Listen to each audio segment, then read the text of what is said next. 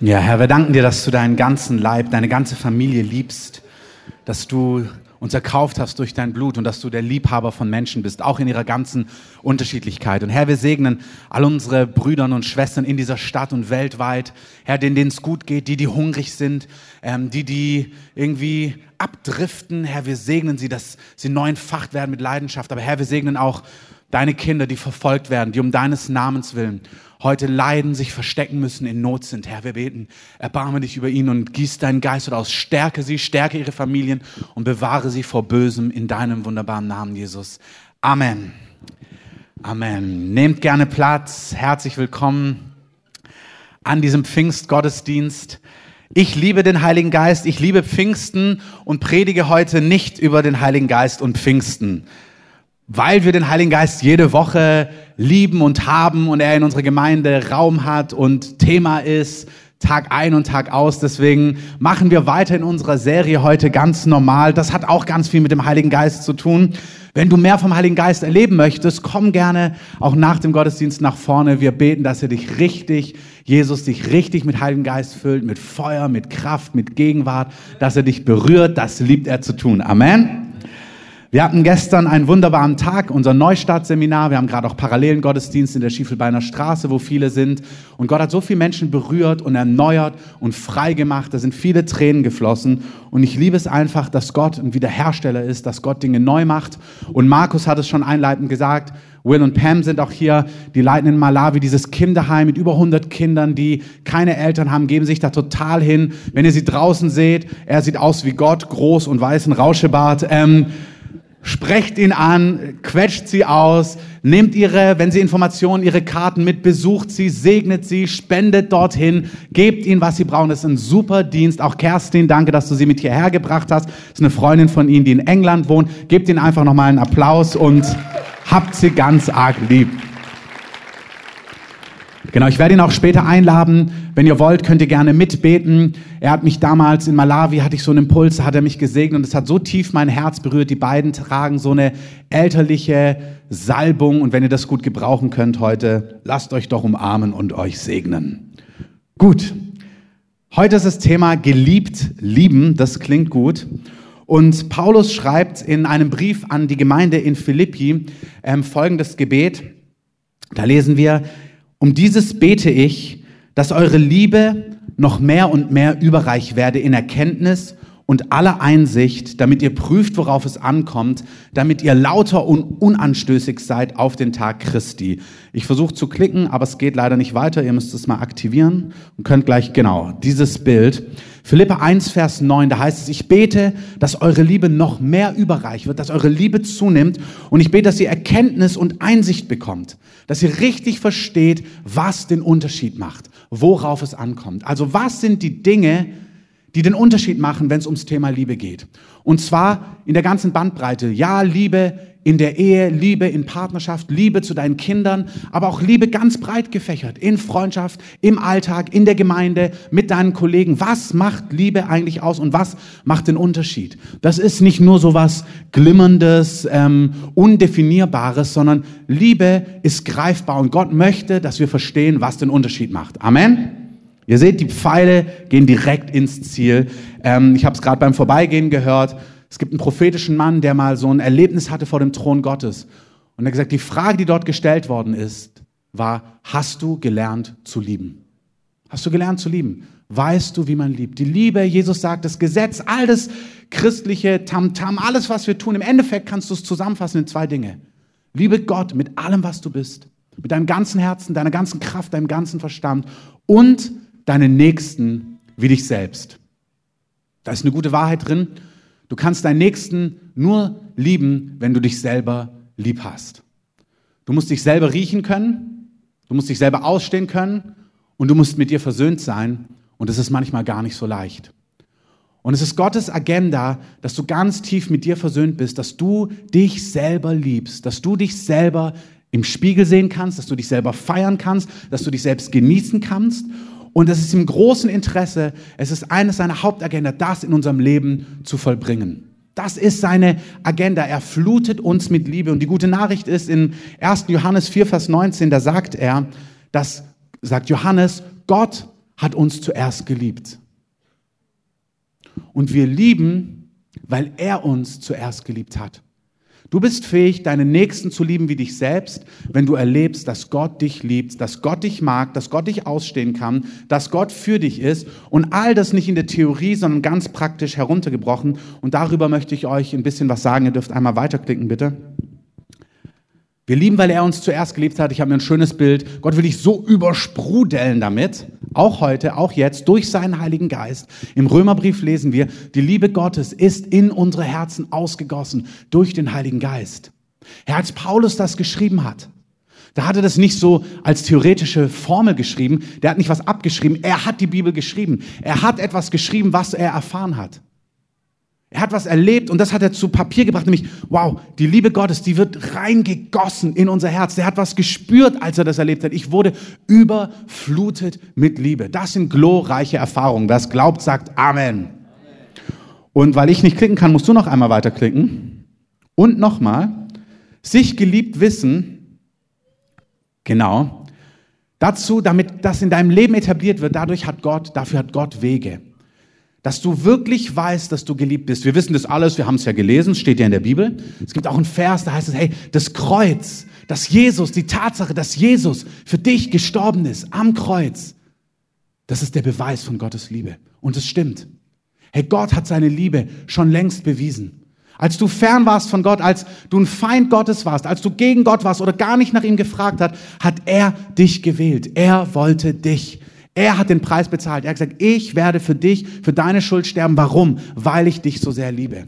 Und wir können die Heilige Schrift, die Bibel lesen und wir lesen um diese Dinge. Wir haben die vielleicht gehört sogar. Vielleicht bist du christlich groß geworden oder du bist kirchlich groß geworden, hast die Sachen schon hundertmal gehört. Aber die Frage ist, weißt du dich geliebt? Fühlst du dich geliebt? Nicht in der Theorie, sondern in der Praxis.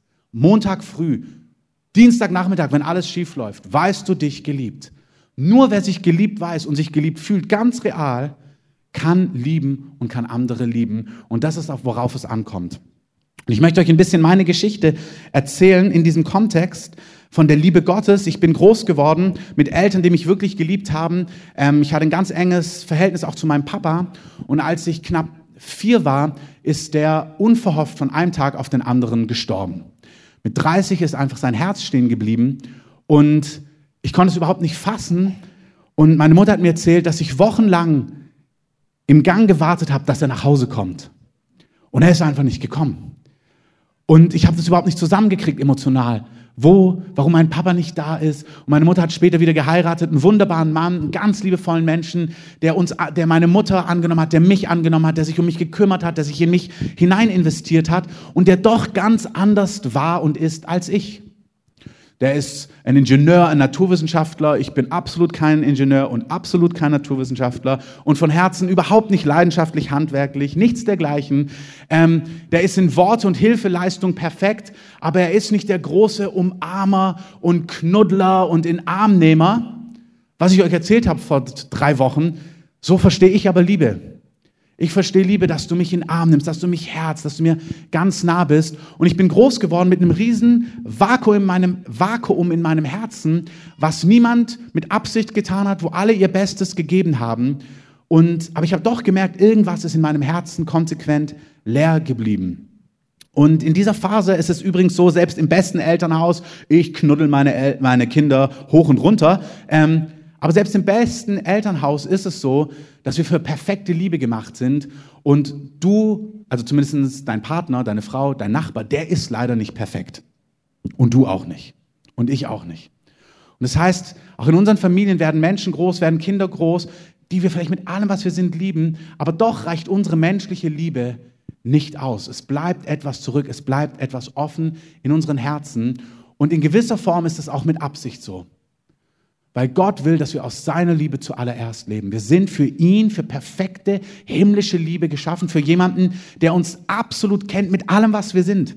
Das ist das Besondere. Manchmal hast du Menschen, die sind dir ganz nah und doch spürst du das tiefste Innere, deine tiefsten letzten Prozesse, die, das ist etwas, das bleibt manchmal auch Menschen verborgen. Das versteht Gott und du. Der kennt dich mit allem, was du bist. Amen. Und dieser Gott sagt, hey, ich lass dich, doch eine Pfingstpredigt, nicht alleine sondern ich komme zu dir in Form des Heiligen Geistes. Ich nehme in dir Wohnung, ich werde bei dir sein. Der Geist, der Heilige Geist ist der Geist des Vaters, von perfekter Vaterschaft. Je nachdem, wie du groß geworden bist, ist dieses Wort für dich überhaupt nicht attraktiv.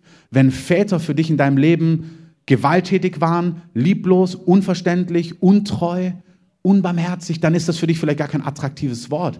Aber wenn du einen richtig coolen Papa hattest, der dich kannte, der dich beschenkt hat, der dich beschützt hat, der dich umarmt hat, der dich verstanden hat, der für dich da war, dann ist das was absolut attraktives, dass Gott sagt, ich sende meinen Geist der Vaterschaft zu dir in dein Herz, damit du niemals alleine bist.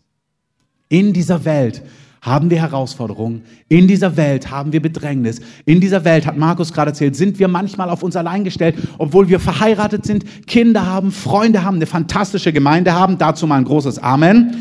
Amen. Und doch stehst du manchmal alleine. Du spürst, ich bin alleine unterwegs. Und in diese Realität sagt Gott, nein, ich will, dass du weißt, dass ich immer bei dir bin und dass ich da bin. Nicht in der Theorie, nicht vom Hören sagen, nicht weil es in der Bibel steht, nicht weil es der Pastor erzählt, sondern weil du es spürst, weil du es kennst und weil du eine Beziehung hast, auf die du zurückgreifen kannst, die dir so real ist, wie dein Gegenüber oder real wie andere Dinge in dieser Welt eben sind. Gott möchte die realste Instanz, die spürbarste, kostbarste Instanz in deinem Leben sein. Amen. Mit diesem Vakuum bin ich groß geworden, kannte Gott nicht wirklich, habe ich nicht wirklich kennengelernt, bin alle möglichen Wege und noch mehr Umwege gegangen, bis ich dann endlich bei Jesus gelandet bin, überwältigt wurde von seiner Realität in dem Gottesdienst, obwohl ich ihn gar nicht gesucht habe. Ich wollte mit Christen, mit Kirche überhaupt nichts zu tun haben. Ich weiß gar nicht, wie ich dort gelandet bin, in Anführungszeichen. Bin dort gelandet, habe Gott erlebt, habe erlebt, dass er mich kennt, dass er mich ruft, habe Frieden gespürt, als ich gesagt habe, ja, ich will mit dir leben. Ich wusste, das ist, was ich brauche. Dieser Jesus ist wirklich für meine Schuld gestorben. Ich glaube, dass er auferstanden ist. Habe gesagt, ja, wenn es dich gibt, dann ergreife ich deine Hand. In dem Augenblick kam etwas in mich spürbar, was mich nie mehr verlassen hat, an Annahme, an Versöhnung. Und dann ging so mein Weg weiter und dann habe ich gespürt, dass doch eine Lehre noch da geblieben ist. Und ich habe schon, Mann, ich wünsche mir Gottes Liebe tiefer zu erleben. Vielleicht kennst du das auch. Und dann habe ich Berichte gelesen. Vielleicht hast du auch schon mal Berichte gelesen oder so Leute sagen hören, was sie Gewaltiges mit Gott erlebt haben. Zum Beispiel Charles Finney, so ein Erweckungsprediger, ein Anwalt zur damaligen Zeit, sitzt in seinem Wohnzimmer beim Feuer und er, und aus dem Nichts hat Gott den Heiligen Geist über ihm ausgegossen. Er hat gesagt, er stand da und es war wie feurige Liebe, die ihn von Kopf bis Fuß durchströmt hat. Er hat gesagt, ich habe niemals so etwas gespürt. Ich wurde so überwältigt von der Liebe Gottes. Und gesagt, ich wusste nicht, dass es das gibt. Ich habe es nicht gesucht, aber ich war nie mehr derselbe. Oh, glorreich. Amen. Gibt es irgendjemand, der sich sowas wünscht? Der Herr schaut jetzt auf die Hände, also ich würde sie hochheben. Ähm, umhalten, erzählt noch. Ähm, vielen Dank. Und dann habe ich gesagt, oh ja Gott, das ist, was ich brauche. Sowas brauche ich. Habe ich von Benny hingelesen. Guten Morgen, Heiliger Geist. Da hat er einfach gesagt, Heiliger Geist, hier bin ich. Komm und such mich heim und hat es dem Heiligen Geist gesagt. Und dann, sagt er, kam die Gegenwart Gottes in seinen Raum und er konnte nicht mehr aufstehen, stundenlang. Und dann habe ich das Buch gelesen und gesagt, wow, ja, das ist, was ich brauche. Und dann habe ich das dem Heiligen Geist gesagt und gesagt, hier bin ich. Komm, Heiliger Geist. Oder wie sagt Benny? Ah ja, guten Morgen, Heiliger Geist. Ähm, und habe abgewartet und es ist nichts passiert. Kein Feuer, keine flüssige Liebe, ähm, habe ich mich an anderen Stelle im Raum gestellt, vielleicht kommt er hier oder vor ein Feuer wie Charles Finney am Abend. Der Heilige Geist ist nicht gekommen. Ich habe Wochenenden ausgesondert. Ich habe Fastentage eingelegt. Ich bin weggefahren und gesagt, Gott, komm, überschütt mich mit deiner Liebe. Such mich heim mit dem, was ich brauche. Herr, ich brauche dich. Begegne mir. Und Gott ist nicht gekommen, wie ich es mir erhofft und wie ich es mir gewünscht habe. Und ich habe tagelang Wochen und Monate lang eine Phase gehabt, wo ich, habe damals noch in Neukölln gewohnt, wo ich abends spazieren gegangen bin und wo ich mich eingelassen habe auf diesen Hunger und auf diese Sehnsucht und gesagt habe, Gott, besuch mich, Gott, begegne mir, ich spüre meinen Mangel. Ich spüre, dass mich Dinge ziehen, dass ich in Dingen drin bin, dass ich aus Dingen nicht rauskomme, weil es mehr von dir gibt. Vielleicht kämpfst du mit Dingen Und du weißt, ich brauche mehr vom Heiligen Geist. Ich brauche mehr von Gott, damit ich aus diesen Dingen herauskomme, damit sich mein Leben verändert, damit Dinge neu werden. Und du sagst es Gott, sag Gott, ich will damit nicht mehr kämpfen. Ich will in Reinheit leben. Ich will dir nachjagen. Ich möchte an dieser Stelle verändert werden. Vielleicht kämpfst du mit Dingen schon so lange und du weißt alles. Du hast alles gehört. Du hast jede Predigt, du hast es alles verinnerlicht. Dein Mentor hat es dir hundertmal gesagt. Deine beste Freundin hat dich 30 Mal ermutigt am Telefon. Du kennst alles.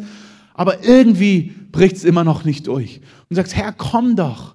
Komm doch und begegne mir in einer Art und Weise, damit Dinge neu werden in meinem Leben. Und manchmal kommt der Heilige Geist einfach nicht so. Und ich bin da rumgelaufen, habe gebetet, habe gesucht und es ist nichts passiert. Und weißt du, wen du in Frage stellst? Dich. Dich und Gott sagst, Gott, was ist eigentlich mit mir falsch? Warum betet Benny und du brichst herein? Wieso sucht dich Charles Finney noch nicht mal dafür und du kommst und was mache ich hier eigentlich für ein Kasper und nichts passiert? Manche sagen, also bei mir ist es anders, preis dem Herrn und sei ermutigt. Aber diejenigen, die das kennen, Gott ist treu und Gott wird hereinbrechen. Lasst ihn. Nein, nein, lasst ihn, segnet ihn. Ich weiß, dass ich in dieser Phase gelaufen bin und Gott hat angefangen zu mir zu sprechen, als ich nicht weitergekommen bin und total frustriert war. Auch das hat mich herausgefordert, dass ich Gott gefragt habe, warum passiert nichts? Und Gott hat gar nichts Großes gesagt. Frag ich mich, wo nimmst du eigentlich die Ruhe her, mir keine Antwort zu geben? Also mich stresst es tierisch, dass ich dich suche. Und wo nimmst du das her, da so gar nichts zu sagen? Vielleicht weißt du, was ich meine. Und irgendwann hatte ich das Gefühl, dass Gott sagt, du, ich habe doch in meinem Wort gesagt, dass ich dich liebe. Und ich sage, oh nee, nicht jetzt, ich weiß, dass du mich liebst, aber ich will ja genau das Gegenteil. Ich will ja nicht das Gegenteil, aber ich will das ja spüren. Ich will, dass du dich ausgehst. Ich will, dass du kommst. Ich will, dass du mit Feuer mich heimsuchst. Ich möchte, dass es so passiert. Habe es Gott wieder gesagt und es ist wieder nichts passiert. Und irgendwann habe ich gemerkt, in meinem Kontext, dass Gott sich auf diese Art und Weise, dass er darauf irgendwie nicht reagiert hat. Und irgendwie habe ich gespürt, dass der Heilige Geist mich auffordert, mich zu versöhnen, dass er in meinem Kontext zur damaligen Zeit nicht so mit seiner Liebe in mein Leben hereinbrechen möchte, wie ich es gern hätte. Es gibt eine Stelle in Matthäus 22, wo es heißt, verzeiht, es gibt eine Stelle in Matthäus 16, wo es heißt, Vers 25, wer sein Leben retten will, wird es verlieren. Wer aber sein Leben verliert um meinetwillen, der wird es finden. Das Wort, was hier steht im Griechischen, ist Psyche. Wer seine Seele retten will, seine Gefühle, seinen Willen und seinen Verstand, wird es verlieren. Wer aber seine Seele und die Wege der eigenen Seele, den eigenen Willen, die eigene Art und Weise, wie wir Dinge wollen, verliert und die Wege Gottes umarmt, wird das Leben, nach dem er sich sehnt, wirklich und wahrhaftig finden. Und ich habe gespürt, wie Gott meine Seele entwöhnt hat an dieser Phase. Ich habe gesagt, ich will, dass du hereinbrichst mit Feuer und in großer Kraft. Und hey, ich will das bis heute. Ich habe seitdem Dinge erlebt und ich wünsche es uns allen. Und wir strecken uns danach aus. Wir wollen das, wir müssen das begehren. Wir sagen, Herr, brich mit Feuer herein. Ich habe gerade von den beiden, ähm, als ich sie das erste Mal getroffen habe, haben sie mir erzählt von einer Versammlung, wo sie damals waren, wo ein Prediger ähm, den Himmel offen gesehen hat, im wahrsten Sinne des Wortes, gesehen hat, wie der Raum geflutet war mit Engeln. Und dann ist so die Kraft Gottes auf die ganze Versammlung gefallen, dass niemand sich mehr rühren konnte für Stunden, weil so die Herrlichkeit Gottes kam. Oh Herr, tu es hier. Amen. Amen. Diese Predigt tut das nicht entkräften. Diese Predigt heißt nicht, dass wir das nicht bräuchten. Wir brauchen das und wir wollen das. Aber wenn er so noch nicht kommt oder noch nicht da ist, wie damals bei mir, gibt es Phasen, wo Gott dich entwöhnt. Und mich hat er entwöhnt. Ich gesagt, ich will, dass du so hereinbrichst. Das ist ein legitimer Wunsch. Aber Gott hat irgendwie gesagt, nein, ich komme nicht auf die Art und Weise. Meditiere über meine Liebe in meinem Wort. Und ich gemerkt habe, nee, das will ich nicht. Ich will nicht, ich will übers Wort meditieren, aber nicht in dem Kontext. Ich möchte, dass du an meinem Bett stehst und machst Paulus und Jesus stand des Nachts, der Herr stand an seinem Bett. So, Herr, genauso. Er mag das, ich weiß, der Tag kommt. Amen.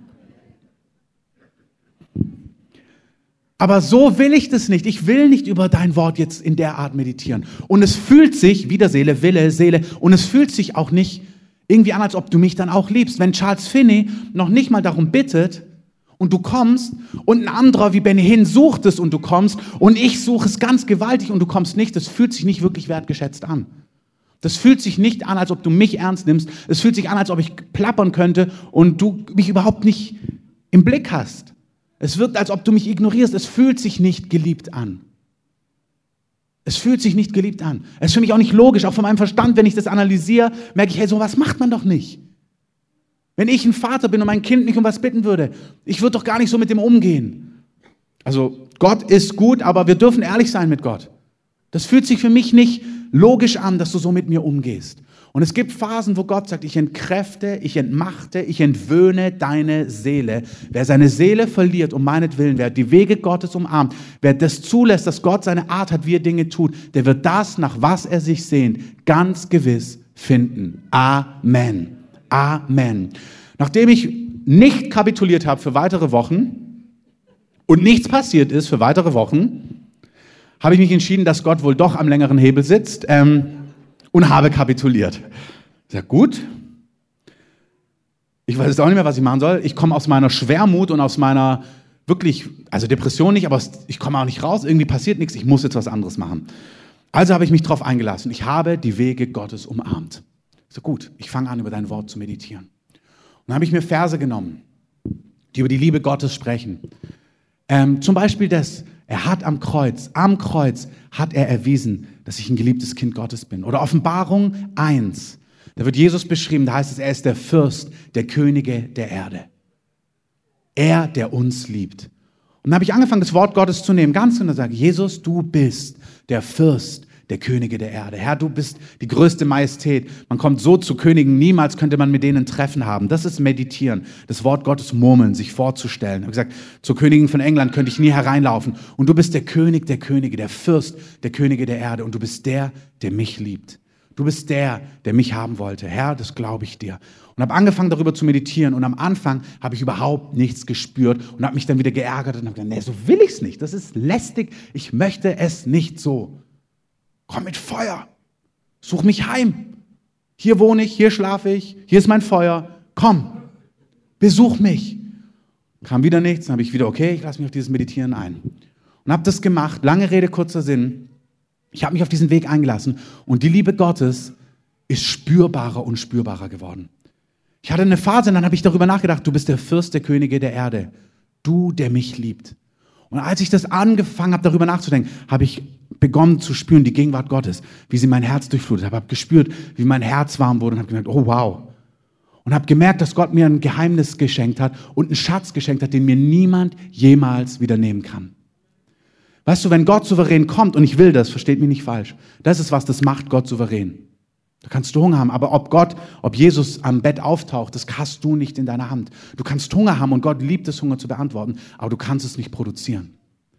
Aber innehalten und einen eigenen, gegrabenen Brunnen zu haben, wo du jederzeit zugreifen kannst und trinken kannst, das ist ein Schatz, den kann dir niemand nehmen. Keine Verfolgung, kein Gefängnis, kein Umstand, keine Herausforderung, nichts, nichts, was es in diesem Zeitalter gibt, kann dir das rauben, wenn du einen eigenen Brunnen hast, aus dem du trinken kannst, von dem du nehmen kannst, wo du dich in der Liebe Gottes festigen und sättigen kannst. Und das ist etwas, was Gott in meinem Leben aufrichten wollte. Nichts gegen gewaltige Heimsuchungen. Aber wir brauchen etwas Persönliches, einen eigenen Brunnen, wo wir die Liebe Gottes kennen und erleben und wo wir uns einlassen auf die Wege, die er für uns hat. Amen. Gott wirkt die Dinge und es hat einmal mehr zu tun mit den Wegen Gottes von innen nach außen. Und ich sage dir, er macht Dinge, musst einmal weiterklicken, er macht Dinge mit Absicht. Wirklich mit Absicht. Ich habe euch oft erzählt, das Gleichnis in den Kursen, nicht das Gleichnis, die Geschichte, mein Zeugnis in den Kursen, auch im Gottesdienst, als wir ein Auto gebraucht haben und Bekannte von uns haben ein Auto bekommen, ein viel besseres als wir, die meiner Meinung nach gar nicht so geistlich waren wie wir. Also wir waren geistlich, wir haben gebetet, wir haben gesagt, Jesus, wir machen, was du willst und wir haben eine alte Gurke bekommen und die waren überhaupt nicht geistlich, meiner Meinung nach, also ist alles schwarz-weiß, ne? Und haben gar nicht so sehr gebetet und haben ein viel besseres und viel schickeres Auto bekommen. Und das habe ich dann so beobachtet und du hast vielleicht so eine Reaktion nicht, aber ich habe gedacht, boah, das, das, hat, das hat mir noch nicht mal so stinken, das hat mir unglaublich wehgetan. Ich sage, Gott, das ist total unfair. Und dann hat Jesus mir dieses Gleichnis in Erinnerung gerufen, als ich darüber gebetet habe, weil ich habe gemerkt, okay, meine Reaktion ist nicht sehr heilig. Ich ärgere mich, es tut mir weh, ich bin neidisch, ich kritisiere das. Dann habe ich gemerkt, okay, irgendwie hat es nicht so viel mit dir zu tun. Hey, wir lieben, weil wir zuerst geliebt sind. Amen. Ich habe gemerkt, hier kann ich nicht lieben. Ich kann mich nicht freuen, wenn der kennt, ey, wir haben ein neues Auto bekommen. Freust du dich mit mir? Ja, äh, ja herrlich. Aber innerlich ich habe gedacht so, Mann, das ist nicht Lieben. Wenn du dich nicht mit anderen freuen kannst, wenn du andere Durchbrüche nicht feiern kannst, wenn du von Neid, von Eifersucht, von Zorn zerfressen bist, das ist nicht Lieben. Aber das kannst du auch nicht einfach ändern. Wir lieben, weil wir zuerst geliebt sind. Du kannst großzügig sein, du kannst dich mit anderen freuen, du kannst andere feiern, du kannst dich anderen hingeben, du kannst Leute, die dir an Karren fahren, mit Güte begegnen, mit Gnade begegnen, wenn du zuerst geliebt bist. Wenn du in deiner Ehe herausgefordert bist, schon kämpfst mit irgendwas und dann dein Partner dir noch zwei, drei Sachen sagt, na dann lieb mal zurück. Ich gucke nicht hinter die Kulissen bei euch. Aber ich weiß Phasen, wo ich herausgefordert war, finanziell oder in anderen Rahmen, wenn es dann noch zu Hause herausfordert, ich konnte gar nicht das ausgleichen, weil ich gemerkt, Mann, ich habe gar nichts zu geben, ich bin selber leer.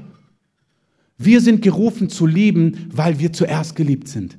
Und damit wir zuerst geliebt sind, brauchen wir eine eigene Beziehung, wo wir diese Liebe konstant erleben, wo wir trinken, wo wir schöpfen, im, im regelmäßigen, im täglichen, aber wo wir auch zulassen, dass Gott durch Wege Dinge in unserem Leben etabliert, die wir einfach nicht haben, wo wir um die Liebe Gottes gar nicht wissen. Das eine ist das tägliche, dass wir täglich Gott begegnen. Das andere ist, dass wir über Wege von Gott versöhnt werden mit uns, mit ihm und ganz, ganz tief gegründet werden in Frieden, in Geborgenheit und in der Liebe Gottes.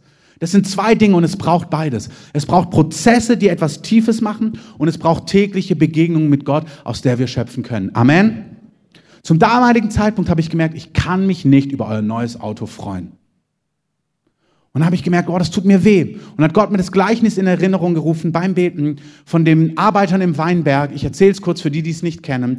Da gibt Jesus ein Gleichnis und da gibt es Arbeit zu tun in einem Weinberg und er sucht Arbeiter, ähm, der Besitzer, und er trifft morgens um neun jemand und sagt, hey, ich habe du hier Arbeit von neun bis 18 Uhr abends, neun Stunden. Ich gebe dir, sagen wir, 500 Euro, wenn du mitarbeitest. Und der Typ denkt sich, klasse, neun Stunden Arbeit, 500 Euro, ich bin dabei.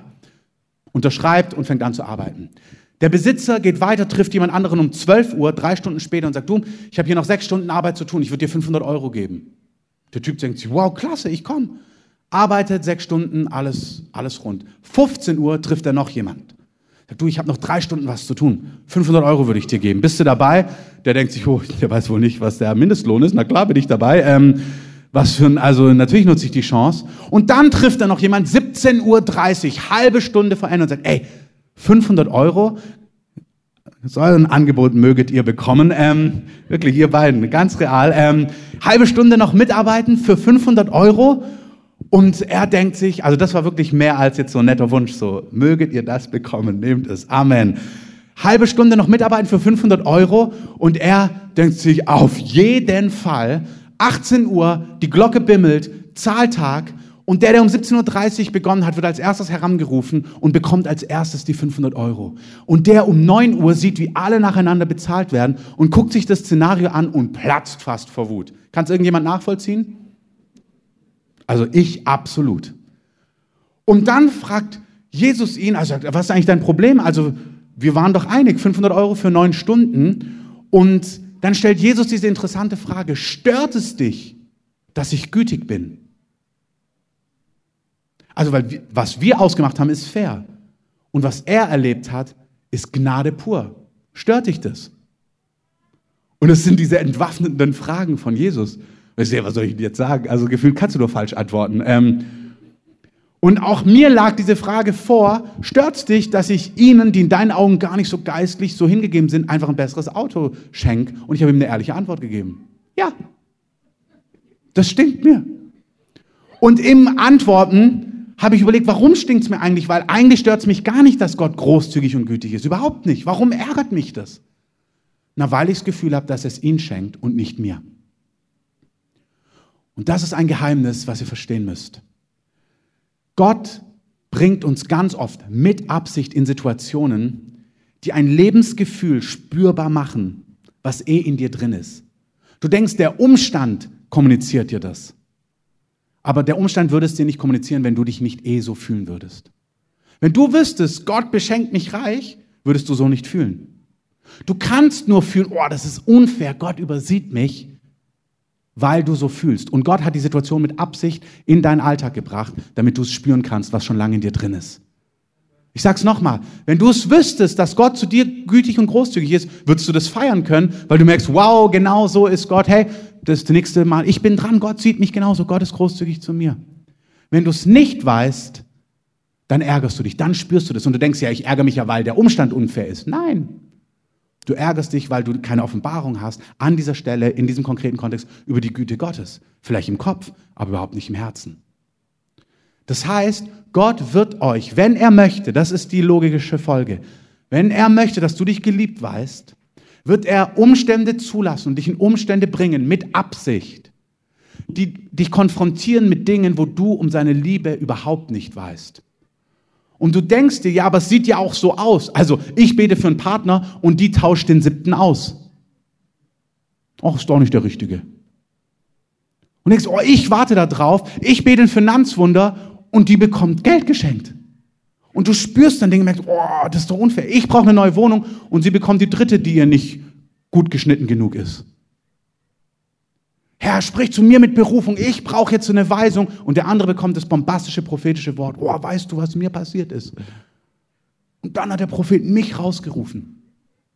Und Gott macht diese Dinge mit Absicht, weil er möchte, dass du Dinge wahrnimmst, die du eh schon in dir, die für dich Realität sind, in deinem Inneren. Wer seine Seele retten will, die Seele sind die Gefühle. Wenn du dich nicht gesehen, nicht beachtet, nicht versorgt, nicht beschützt, was auch immer, nicht geführt, nicht geleitet, nicht unterstützt, nicht ermutigt fühlst in dir schon drinne, dann ist es manchmal so, dass Gott dich konfrontiert damit, damit du lernen kannst, aus Wahrheit zu leben, die Gott in seinem Wort für dich offenbart hat. Amen. Weil Gott sagt, ich führe dich. Ja, aber fühlt sich gar nicht so an. Tue ich trotzdem. Aber fühlt sich nicht so an. Tue ich aber trotzdem. Und dann sagen wir, ja, dann tust, dann glaube ich es dir. Hat bei Israel nicht funktioniert. Israel hat ganz viel gesehen und es hat ihr Herz nicht verändert. Gott wirkt von innen nach außen. Du denkst, ja, wenn du mich überschüttest mit Finanzen, ja, dann glaube ich dir, dass du ein Versorger bist. Ja, für die Situation. Und sieben Wochen später in der neuen Situation ist es fort. Gott sagt, ich will, dass du glaubst, weil ich es in deinem Herzen von innen heraus, durch mein Wort, durch meinen Geist etabliere. Ein Schatz von innen, den dir niemand nehmen kann, der völlig unabhängig ist von äußeren Situationen, von dem, was andere sagen. Du weißt dich geliebt, du weißt dich geführt, du weißt dich unterstützt, du weißt dich gefördert. Das ist, was Gott in unserem Leben, in deinem und in meinem tun möchte. Amen. Und wir müssen es umarmen, dass er uns entwöhnt von Dingen und manchmal den Arten und Weisen, wie wir diese Liebe erfahren und spüren wollen. Und dazu hilft es, wenn wir das erkennen und verstehen und sagen, okay, wow, mit mir ist gar nichts komisch. Hey, Gott hat dich gar nicht vergessen, dass er den anderen hervorbringt und du denkst, aber ich habe doch gebetet, da fühlst du dich so ungeliebt und Gott sagt, ja, ja, ja, heute sollst du verstehen, das löst etwas in dir aus und jetzt ergreife Wahrheit, die ich durch mein Wort für dich schon längst offenbart habe. Amen. Darfst einmal weiterklicken. Wer sich geliebt weiß, wer satt ist, wer das spürt, wer diese Prozesse geht, konsequent, der ist so voll, dass er lieben kann. Im Allgemeinen und im Konkreten. Wenn du dich geliebt weißt, wenn ich weiß, wow, Gott ist für mich, das verändert meinen ganzen Tag. Amen. Wenn ich weiß, Gott ist großzügig, kann ich mit Freiheit in deiner Not was weitergeben, weil ich weiß, ich kann dir geben, Gott versorgt mich. Wenn ich erlebe, wie gütig Gott zu mir ist in meinen Prozessen, hey, dann kann ich gütig sein zu dir, wenn du in Prozessen bist. Wenn du mal gekämpft hast und erlebt hast, dass Gott Geduld mit dir hat, obwohl du immer noch nicht verändert bist, dann sollte das absolut dazu führen, dass du mit den Menschen, die strugglen und kämpfen, wo du drunter leidest, dass du gütig und barmherzig sein kannst mit ihnen. Du kannst nur lieben, gütig, barmherzig sein, wenn du dich geliebt weißt. Ganz konkret runtergebrochen. Und das ist, was Gott in unserem Leben etabliert. Und der letzte Punkt, Wenn wir uns geliebt wissen, dann werden auch in unserem Leben lieblose Reaktionen verändert. Das ist das, Das eine ist, dass wir lieben. Das andere ist, wo wir vielleicht reagieren auf eine Art und Weise. Gott hatte, hat mich vor drei, vier Jahren in, in eine Phase hineingeführt, wo ich konfrontiert worden bin mit Situationen, wo sich mein Herz total verachtet gefühlt hat. Und im ersten Petrusbrief, da gibt es diesen Vers, da heißt es, wir sollen werden wie Jesus, unser Vorbild, der geschmäht, nicht schmähte. Also der, als er verachtet war, nicht genauso reagiert hat. Aber ich habe gespürt in diesen Situationen, wenn sich das so angefühlt hat, ist mal egal, ob es so ist oder ob es sich so anfühlt, wie mir was hochkam, wo ich dachte, boah, wenn du so zu mir bist, ja dann bin ich auch so zu dir. Habe ich schon gemerkt, oh, das ist überhaupt nicht Jesusmäßig. Und dann habe ich es mir vielleicht unterdrückt, aber gespürt habe ich es trotzdem. Ich so, Mann, da kommt was hoch. Beim anderen ist es, du fühlst dich nicht geliebt und dann ziehst du dich zurück und wirst so still. Und alle in deiner Wohnung spüren, oh, jetzt ist was los. Einfach so, nö, ist nichts los. Aber du wirst wieder Eisklotz. Oder der nächste wird aggressiv, wird ärgerlich, wird gereizt. Denkst du, okay, wow, irgendwas ist los. Hey, wir sind gerufen zu lieben, weil wir zuerst geliebt sind. Und du liebst nicht, weil deine Gegenüber alles richtig machen. Du bist gerufen, eine Quelle zu haben, wo du lieben kannst, wenn Menschen dich verletzen, deinen Bedürfnissen nicht entsprechen, dir nicht in der Art begegnen, wie du es dir wünschst, bist du gerufen, eine Quelle zu haben, dass du trotzdem lieben kannst. Du fühlst dich übersehen, oh, dann übersehe ich dich auch. Du fühlst dich nicht gefördert, dann zeige ich dir, du kümmerst dich immer nur die anderen. Alles andere ist wichtiger, nur du nicht. Nur um mich siehst du nicht. Du klagst an, wirst zynisch, wirst sarkastisch, wirst hart, wirst abgeschlossen. All diese Reaktionen, die nicht Jesusmäßig sind, die kriegst du gar nicht abgestellt. Die verändern sich, wenn du eine Quelle hast, wo du dich geliebt weißt und dann, auch wenn du verletzt bist, mit Liebe reagieren kannst. Und das gibt es nicht durch Hände auflegen, einfach hier, Download, sondern das gibt es, weil wir einen Weg mit Gott gehen und uns auf Prozesse und Wege darauf einlassen. Amen. Das Buch, was ich euch empfohlen habe, Halte deine Liebe an oder Keep Your Love On von Danny Silk, da sagt er in der Einleitung folgenden schönen Satz. Liebe wird auf die alte Art und Weise zum Wachstum gebracht und etabliert im eigenen Leben. Durch harte Arbeit. Nicht harte Arbeit in dem Sinn, aber es ist etwas, was ein Weg ist, wo Prozesse drin sind wo Siege drin sind, wo Niederlagen drin sind, wo Schmerzen drin sind, wo Tränen drin sind, wo manchmal Ohnmacht drin ist, manchmal Jubel und glorreich und absolut Amen, aber manchmal auch Verzweiflung. Da ist alles drin. Wir sind gerufen, lebendige Herzen zu haben und mehr als alles andere müssen wir auf dieses Herz achten, müssen wir das bewahren, dass es ein Herz ist, was von Gottes Liebe so getränkt wird, dass wir Menschen lieben können, nahe und ferne, solche, die es gut mit uns meinen und die es nicht gut mit uns meinen. Und zwar nicht aus uns heraus, sondern weil wir selber die Quelle gefunden haben und mit der versöhnt sind und auch wissen, wie wir sie erleben, damit wir andere lieben können. Amen. Ihr dürft gerne mit aufstehen und Musik einspielen. Die Beter dürfen sich gerne schon mal vorne mit hinstellen. Einfach in die Versammlung hineingucken. Auch wenn ihr mitbeten wollt, Will, Pam, Kerstin könnt euch gerne mit nach vorne stellen. Alle, die mitbeten, kommt schon nach vorne bitte. Stellt euch mit auf, mit gern mit. Jesus, wir danken dir, dass deine Liebe ganz greifbar geworden ist. Johannes, Petrus sprechen davon, dass die Liebe Gottes, dass sie sie gesehen haben, dass sie sie geschmeckt haben, dass sie sie gespürt haben in jeder Berührung von dir, in deinen Blicken, in der Art, wie du mit Menschen umgegangen bist. Und die Liebe Gottes ist etwas Reales. Wir sind für diese Liebe geschaffen. Jeder Mensch auf dieser Erde ist für diese Liebe, diese vollkommene Liebe geschaffen. Und wir danken dir, dass du auch einer Stadt, die dich nicht sucht, die dich nicht kennt, die dich sogar ablehnt, dass du ihr mit großer Leidenschaft nachgehst. Danke, dass du Menschen dieser Stadt suchst. Du bist der gute Hirte, der sich auf die Suche macht nach jedem Einzelnen. Und vielleicht bist du heute hier. Und vielleicht bist du aus Zufall hier gelandet. Vielleicht bist du eingeladen worden. Vielleicht bist du das erste Mal hier oder warst schon einige Male hier. Aber Jesus lässt dich wissen, dass er aus großer Liebe und Leidenschaft die auf den Fersen ist, dich verfolgt, dich wirbt und dich ruft und immer wieder Dinge tut, damit du auf ihn aufmerksam wirst, dass du wahrnimmst, dass es ihn gibt und dass er da ist. Und er möchte, dass du weißt, dass deine Schuld reale Schuld ist, aber dass er dich nicht nach dieser Schuld definiert, sondern nach der Leidenschaft, die er in seinem Herzen hat für dich. Und dass diese Schuld dich real trennt von ihm, aber dass er aus Liebe einen Weg geschaffen hat, damit du versöhnt werden kannst mit ihm, dass diese Strafe nicht auf dir liegt, sondern dass diese Strafe weggenommen wird. Deswegen ist Gott Mensch geworden, wie du und ich, aus Fleisch und Blut und hat sich wie ein Verbrecher hinrichten lassen. Er hat die Todesstrafe auf sich genommen. Er hat die höchstmögliche Strafe auf sich genommen, aus Liebe für mich und für dich.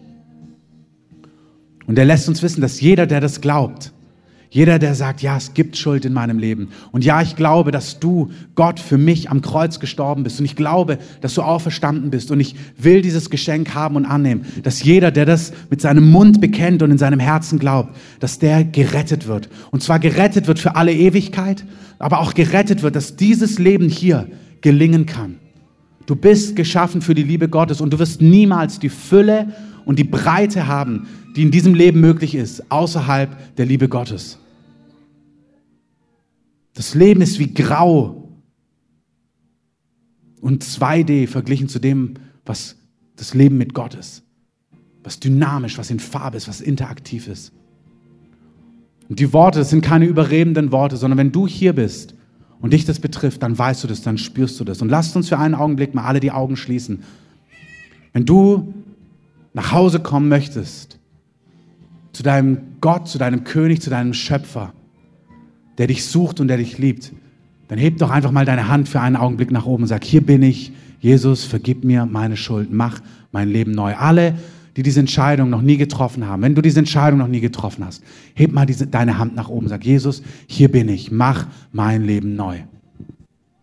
Vielen Dank, keine Angst, einfach die Hand nach oben heben, sag, hier bin ich, Jesus, vergib mir meine Schuld, mach mein Leben neu. Dankeschön. Auch alle, die das auf der Aufnahme hören, du kannst das, was wir gleich beten, mitbeten und Jesus dein Leben geben.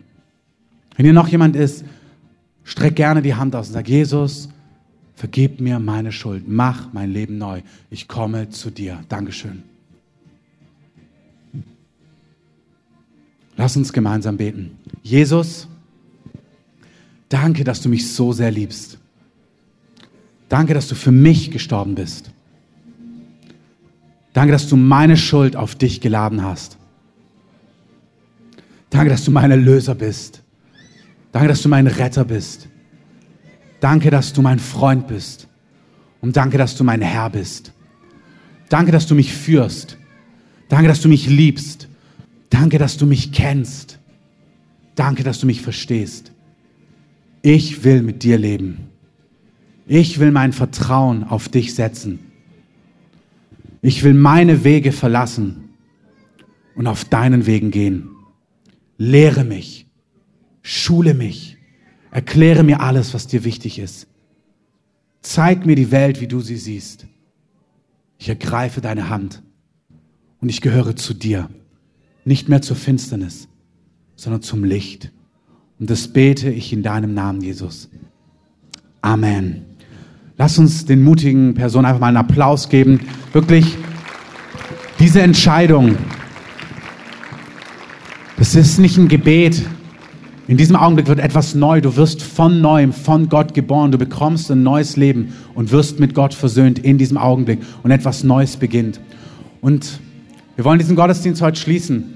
Ich möchte euch segnen, dass das, was wir gehört haben, dass das in euch Raum hat, dass ihr euch versöhnt mit den Wegen Gottes, dass ihr euren eigenen Brunnen grabt in der Liebe Gottes, dass ihr sagt, ja Herr, ja Herr, ich will in deiner Liebe wachsen. Hey, deine Herausforderungen, deine Kämpfe, auch in deiner Familie, auch in deiner Ehe, wo du spürst, wow, das ist genau das, was ich nicht wollte, das ist genau das, was mich zutiefst herausfordert, das ist genau das, vor was ich am meisten Angst hatte. Manchmal auch nur Szenarien, das sind Dinge, wo Gott Dinge hochholt, um dann Wahrheit und erlösende Dinge hineinzusprechen. Und ich segne dich, dass du seine Worte hörst, die dich erneuern, die dich freisetzen, die dich heilen, die dich kräftigen, die dich stärken und die für dich, die dich so begeistern und die so persönlich intim sind, dass du niemals von diesem Jesus mehr lassen kannst. Dass es dich so berührt, dass deine ganze Loyalität für immer ihm gehört. Koste es, was es wolle und komme, was wolle. Dass du so dankbar bist, dass es so persönlich ist, dass du niemals wieder von ihm weichst. Damit segne ich dich in Jesu gewaltigen Namen. Und ich segne euch mit dem Schutz Gottes,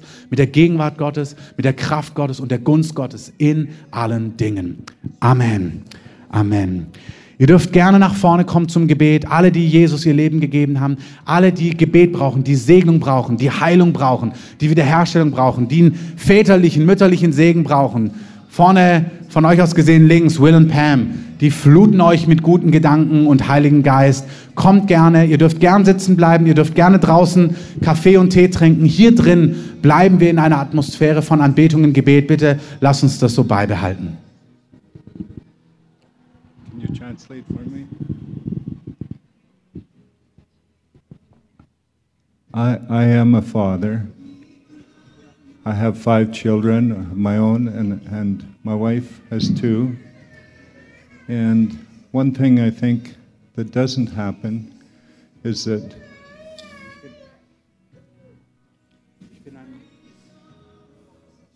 Ich bin ein Vater von fünf Kindern. Ja. I am a father. ein We got Vater. and God has made me a father over so many children, orphans. Und Gott hat mich zu einem Vater von so vielen Waisen und Kindern gemacht. But as a father, I know how much I hurt my children. Und auch als natürlicher Vater weiß ich auch, wie viel Schmerzen ich meinen natürlichen Kindern zugefügt habe. I had no idea how to be a father. Ich wusste nicht, wie man ein Vater ist. And many of you have had fathers who have been wounded, Und viele von euch, hattet selber Väter, die verwundet waren. Fathers who know nothing about being a father. Und Väter, die gar nicht wissen, wie man überhaupt Vater ist. And I used to use fear to control my children Und ich habe oft Angst gebraucht, um meine Kinder zu kontrollieren und in eine Richtung zu bringen. because I didn't know what else to do. Weil ich gar nicht wusste, wie ich das sonst machen soll. Some of you have been beaten, Einige von euch wurden vielleicht geschlagen. not just with fists, but with words. Vielleicht nicht mit Fäusten, aber mit Worten dafür. You've been mocked. Vielleicht wurdest du verspottet. That's not fathering. Das ist nicht Vaterschaft. That's wounded men trying to make a way where they have no idea what they're doing. Das sind verwundete Männer, die irgendwie versuchen, einen Weg zu machen und keine Ahnung they- haben, wie sie das machen sollen. They've been so hurt in themselves that, that they strike out in, in whatever reasons and other way, ways the enemy uses. Und sind, die sind selber so verwundet, dass sie, dass sie dadurch andere, dass der Feind sie gebrauchen kann, um zu schlagen, diese Zerstörung einfach weiterzutragen. I've asked forgiveness of my children. Und ich habe meine Kinder um Vergebung gebeten.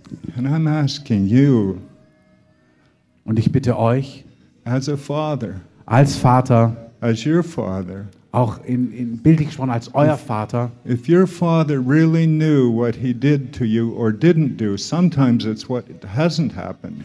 Wenn euer Vater wüsste, was er euch angetan hat oder was er euch angetan hat, weil er Dinge nicht getan hat für euch, father wasn't a safe place for you. weil er kein sicherer Ort für euch war, that he, he raised standards so high you could never meet them and then he would he would not even acknowledge you if you didn't have very high marks Und vielleicht hat er einen Whatever. Standard gehabt, der so hoch war, dass du noch nicht mal im Ansatz dort herankamst. Und dann hat er dich noch nicht mal ähm, wahrgenommen, weil du einfach diesen ja, Erwartungen nie äh, gerecht wurdest. so as as a father Ich als ein Vater i ask your forgiveness bitte ich euch um Vergebung. the fathers that have failed you Da, wo Väter wirklich an euch versagt haben. and for you that are fathers i encourage you to talk to your children and ask forgiveness where you failed them Und wenn ihr Väter seid, dann möchte ich euch bitten, auch eure Kinder um Vergebung zu bitten, wenn ihr an ihn schuldig geworden seid. when we pray father's blessing Wenn wir so diesen Vatersegen beten über Menschen, it's not us dann ist, sind es nicht wir. it's a father's blessing Es ist der, wirklich der Segen vom Vater im Himmel. and that's what we'll be praying for you Und das ist, für was wir auch beten wollen, wenn wir euch segnen. Dass der Segen des Vaters, der wirklich perfekt und gut ist, der niemals versagt, He's good all the time. dass der euch berührt und der allezeit gut ist. Amen. Lass ihm uns einen Applaus geben. Vielen Dank, Will. In diesem Sinne, kommt gerne nach vorne, wir spielen Musik ein und wenn ihr spürt, dass ihr hier eine Berührung braucht, nutzt den Tag von Pfingsten, wo der Geist des Vaters gekommen ist und einfach Dinge wiederherstellt und neu macht. Die Gegenwart Gottes ist hier, die Kraft Gottes ist hier, aber auch alle anderen, die hier segnen und beten, es ist der Vatersegen vom Himmel, ähm, der auch durch sie fließt. Deswegen ihr dürft euch in der ganzen Breite gerne aufstellen.